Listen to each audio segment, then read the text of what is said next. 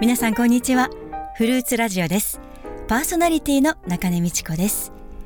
台風の影響皆さんのところはいかがですか？大型台風ですので各地域で大雨による被害が心配です。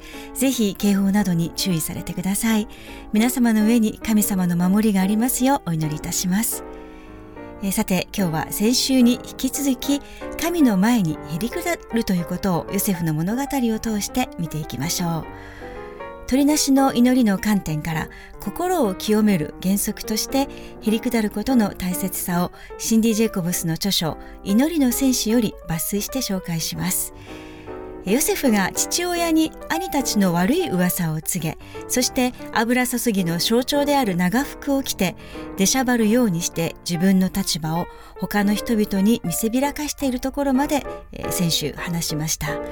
創世紀37章23節24節にはヨセフは兄たちのところに来た時彼らはヨセフの長服を剥ぎ取り彼を捕らえて穴の中に投げ込んだ。その穴は空でその中には水がなかった。とあり兄たちはヨセフの高慢な態度に我慢ができなくなりました。ついにヨセフの長服を剥ぎ取り穴に彼を投げ込んだのです。そして25節それから彼らは座って食事をした。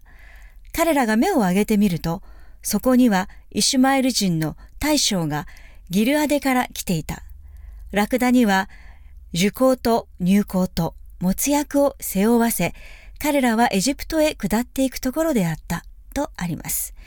そこの箇所にシンディ・ジェイコブスによると、霊的な象徴が秘められていると解説しています。イシュマエル人が運んでいた樹高は、その当時埋葬のために使われていたものでした。神はヨセフの傲慢と自己中心的な野心に死をもたらそうとされていました。油注がれた若者が神の高いご計画を全うする上で傲慢と自己中心的な野心が邪魔になっていました。ここからは祈りの戦士を少し読み進めて紹介したいと思います。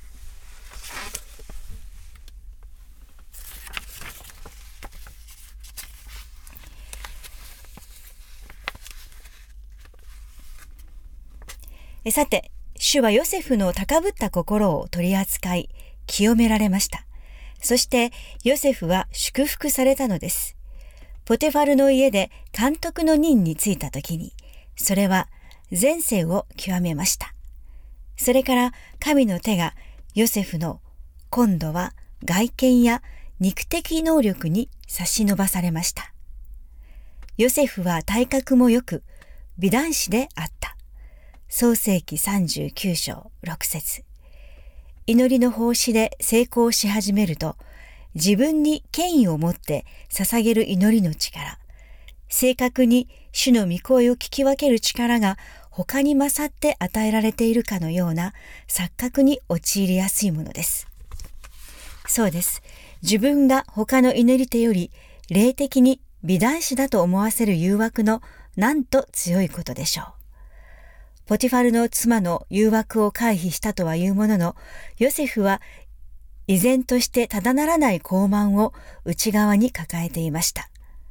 往々にして私たちは自分が語る言葉が常に自分の本心を語っていると思い込んでしまいがちです。しかし、それは真実ではありません。このことを知るために次の聖書の箇所で自分を指した形容詞の多さに気づいていただきたいのです。そうすると、ヨセフが結局のところ、誰の力で、主人の家で現在の立場に立っていると思っているかがわかります。しかし、彼は拒んで、主人の妻に言った。ご覧ください。私の主人は、家の中のことは何でも私に任せ、気を使わず、全財産を私の手に委ねられました。ご主人は、この家の中では私より大きな権威を振るおうとはされず、あなた以外には何も私に差し止めてはおられません。あなたがご主人の奥様だからです。どうしてそのような大きな悪事をして、私は神に罪を犯すことができましょう。創世紀39章8節から9節そのヨセフにも霊的な進歩がないではありませんでした。ヨセフが語った最後の言葉、神に対して罪を犯すに目を留めてみてください。私はある時、祈りが答えられた証をある集会で語ったことがあります。私が捧げた祈りに主が劇的に応えてくださったのです。しかし、その集会が終わった段階で、主に個人的に祈りを捧げ始めると、精霊が悲しんでおられるのがわかりました。もっとわかりやすく説明するならば、突然悲しみに襲われ、しかも何がどうおかしいのか皆目見当がつかなかったのです。さらに祈り続けていくと、主は私があたかも祈りの答えを自分の力で作り出したかのように証ししており、証の中心となるべきお方である主がなおざりにされていることに気づかされたのでした。自分の心を探ってみて、自分が証を語ったことが主のご計画の中でいかにずれていたかを思い知らされたのです。そこで私はすぐさま悔い改めました。しかし、天の父の見前で清められたことを実感できました。神は本当に素晴らしい方です。私たちが一つの試験で失敗したとき、また別の試験を考え出されるからです。ヨセフは非常に堅くなでした。すると神はそのための解決を考え出してくださったのです。つまり、再び牢獄の中で労働を課せられるということです。時が過ぎました。神は学期末試験の時が来たと判断されたのです。神はヨセフと同じ監獄にいたエジプトの王に仕える二人の家来に夢を与えられました。ヨセフはその夢の意味を主が解き明かしてくださることを信じて、その夢の内容をその二人に尋ねました。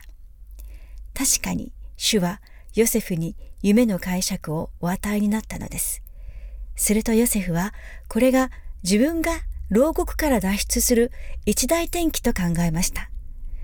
ヨセフが語った言葉が当時のヨセフの心境をうまく表しています。あなたが幸せになった時にはきっと私を思い出してください。私に恵みを施してください。私のことをパロに話してください。この家から私が出られるようにしてください。創世紀40章14節この時ヨセフは、このエジプト人にイスラエルの偉大な神を述べ伝える機会を逃してしまいました。またもやヨセフは神に栄光を返さなかったのです。その結果、牢獄でその後2年を過ごし、千連光の火のような試練を通過したのです。この2年が過ぎると、神は今度はパロに夢をお与えになりました。その時、検釈官が突然ヨセフのことを思い出したのです。ヨセフは今回も問題を解決します。以前と同じようにです。しかし、何かが前と違っていました。それはヨセフの内側でした。この時のヨセフの応答を見てみましょう。ヨセフはパロに答えていった。私ではありません。神がパロの繁栄を知らせてくださるのです。創世紀41章16節これがヨセフの卒業式となりました。ついに栄光が返される存在が自分から神に完全に変えられたのです。その点がはっきりして初めて神はパロの心に触れ、ヨセフをエジプト王国の第2番手につけられました。私たちが神に心を開き、変えられるべき点に触れられて、触れていただき、それを取り除いていただくと、主は王が自分の寝室でしか語らないような秘密を私たちと分かち合ってくださいます。それではここで一曲お届けしましょう。佐藤達彦さんでひまわりのように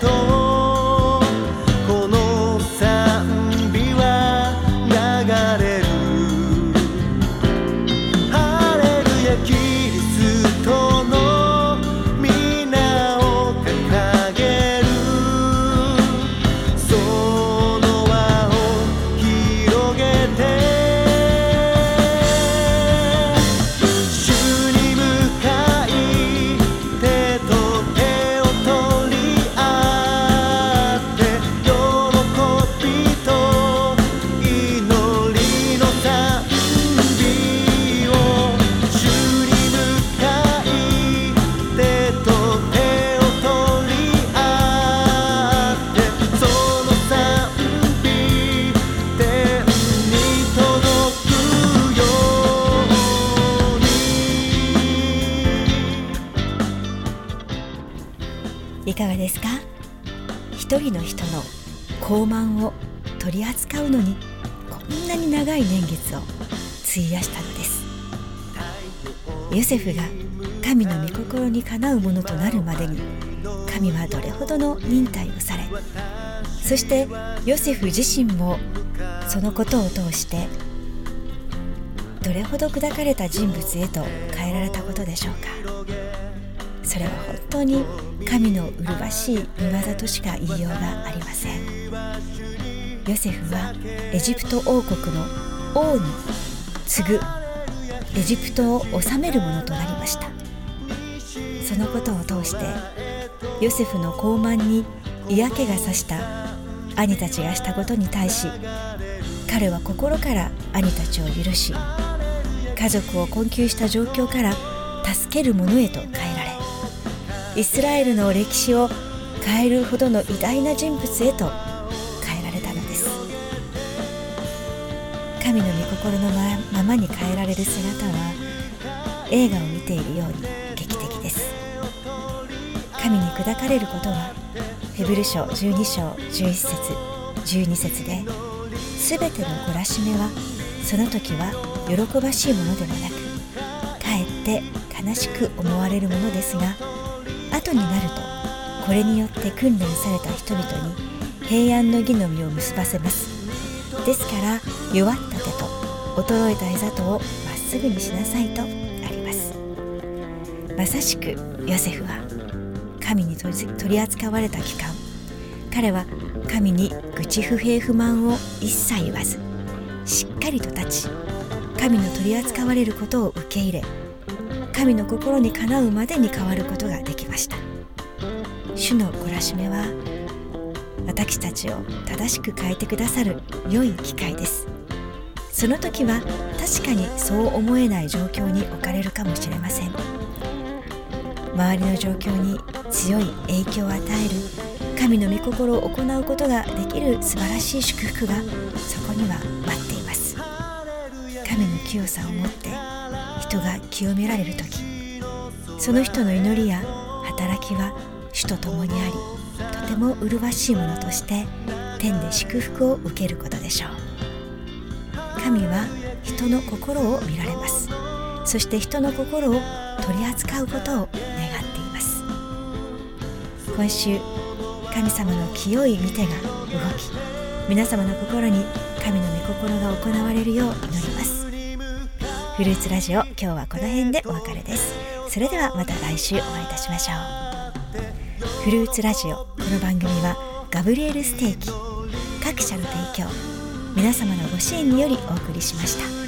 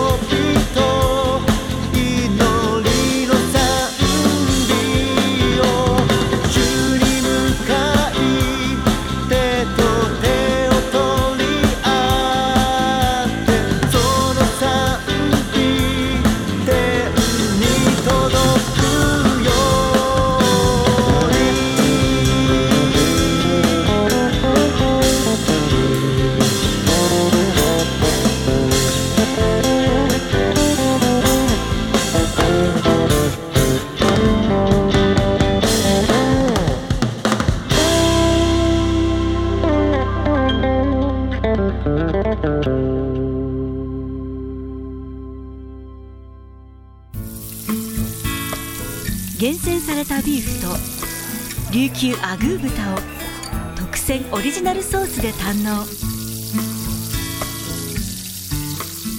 海と夜景の見えるテラス。五感で味わう料理は極上です。デポアイランド内オークファッションビル2階。ガブリエルステーキ